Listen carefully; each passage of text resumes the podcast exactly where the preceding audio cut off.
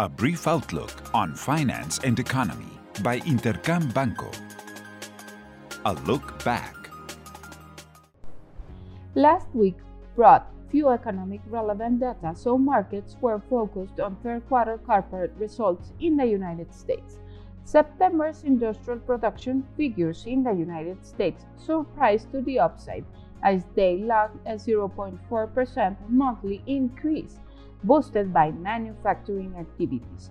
Neither lower demand for goods nor the dollar's strength have affected the sector growth, which seems to keep expanding thanks to better conditions in productive chains. In Europe, inflation was slightly revised downwards, although that they didn't decrease expectations of aggressive interest rate increases on behalf of the European Central Bank for what's left of the year. In Mexico, the country's economy could be decaying, according to the economic indicator, which forecasts 0% growth in September compared to the month of August. However, August retail sales were even worse news as they logged a 0.4% monthly contraction and reflected greater weakness than what was previously estimated regarding consumption. What's ahead? Next week we'll bring October's timely PMIs for Europe and the United States.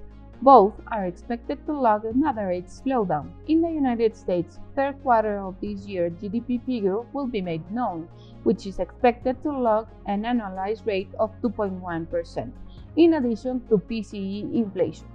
Markets will pay special attention to central banks, especially in the European Central Bank, which is forecast to record a second consecutive interest rate increase of 75 basis points. Lastly, in Mexico, September's trade balance figures and IGAE August growth figure will be revealed. However, the first half of October inflationary figure will be the most relevant important data. It is forecast to set at an annual rate of 8.61% below August and September fixed figures. I hope you have a great week. I am Alejandra Marcos. This was a brief outlook on finance and economy by Intercam Banco. Follow us on social media and listen to our podcast at intercam.com.mx.